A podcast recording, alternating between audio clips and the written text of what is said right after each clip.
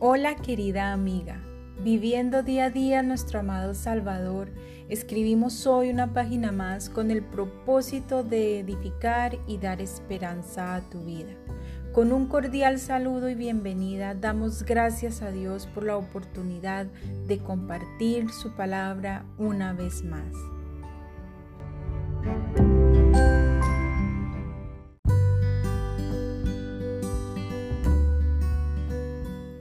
Querida amiga, continuando con nuestro estudio Maestras del Bien, seguimos con nuestra lección número 5 y la segunda parte titulada Ministerio de Enseñanza Mujer, ama a tus hijos.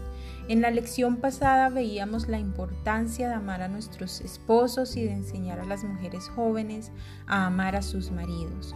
Hoy continuaremos con el siguiente punto que se trata sobre enseñar a esas mujeres jóvenes a amar a sus hijos. Al igual que la instrucción pasada, amar a los hijos es muy importante en el contexto bíblico a la cual la mujer cristiana debe atender con diligencia, alegría y humildad. He visto a lo largo de los años cómo la educación de los hijos se ha degradado y cómo el verdadero amor hacia ellos se ha perdido, así como también el interés por ser madre y el deseo de la mujer por ser bendecida con un hijo. Asimismo en los hogares de hoy, donde hay hijos, lo más visto es que son ellos quienes tienen el poder sobre sus propias vidas y respetando a sus padres y autoridades donde quiera que ellos van. Y es el materialismo el que ha reemplazado el amor y el respeto. Todo esto acontece hoy por la falta de una guía espiritual sobre aquellas madres y padres jóvenes que pretenden educar a sus hijos sin la dirección de Dios y sin el consejo sabio de las ancianas de la iglesia. Recordemos que la instrucción divina es una herencia espiritual que recibimos de Dios a través de nuestros hermanos en Cristo, aquellos ancianos mayores, para perpetuar su conocimiento, su justicia, su amor entre las nuevas generaciones. Lo que quiero decir, la herencia de Dios. Mujeres, sin importar el más mínimo detalle dentro de la educación de los hijos, la mujer cristiana que quiere escuchar y obedecer de verdad a Dios, escuchará el consejo de las ancianas. Esto es lo que haría una mujer virtuosa y sabia, porque no es solamente sabio quien adquiere conocimiento y lo aplica, sino también quien comienza con un deseo profundo de escuchar y de adquirir la sabiduría necesaria que proviene de Dios, o sea, estar dispuesta. Ahora bien, amar a los hijos no solamente es decir a cada minuto, oh hijo mío, cuánto te amo, porque las palabras se las lleva el viento y nuestros hijos requieren de nuestras acciones. Y aunque son muy necesarias esas palabras, lo es aún más la disciplina. Una disciplina basada en el amor de Dios, en el temor a Él y en su sabiduría divina así como ellos necesitan un buen trato, el amor, nuestra demostración de amor con cariño, con besos, con abrazos, demostrando que les amamos, dándoles su buena comidita, teniendo cuidado de ellos, también necesitan en igual importancia la disciplina. Proverbios capítulo 13, verso 24 dice, el que detiene el castigo a su hijo aborrece, mas el que lo ama desde temprano lo corrige. Doy gracias al Señor por, su eterna misericordia y gracia, quien me proveyó unos padres que me corrigieron desde temprana edad. Mi madre fue estricta al igual que mi padre y aún así tuve mi etapa de rebeldía. Pero jamás, escúchelo muy bien mis amadas, Jamás las enseñanzas de ellos se borraron de mi corazón. En cada paso que daba retumbaba en mi mente y alma constantemente lo aprendido por ellos. Era Dios quien utilizaba cada aprendizaje para mostrarme el camino, aun cuando me hallaba perdida. Y ahora siendo adulta, una de las riquezas que más aprecio en mi vida y que aplico a diario es todo lo que esa madre esforzada, sufrida, como también amorosa y estricta me brindó por tantos años.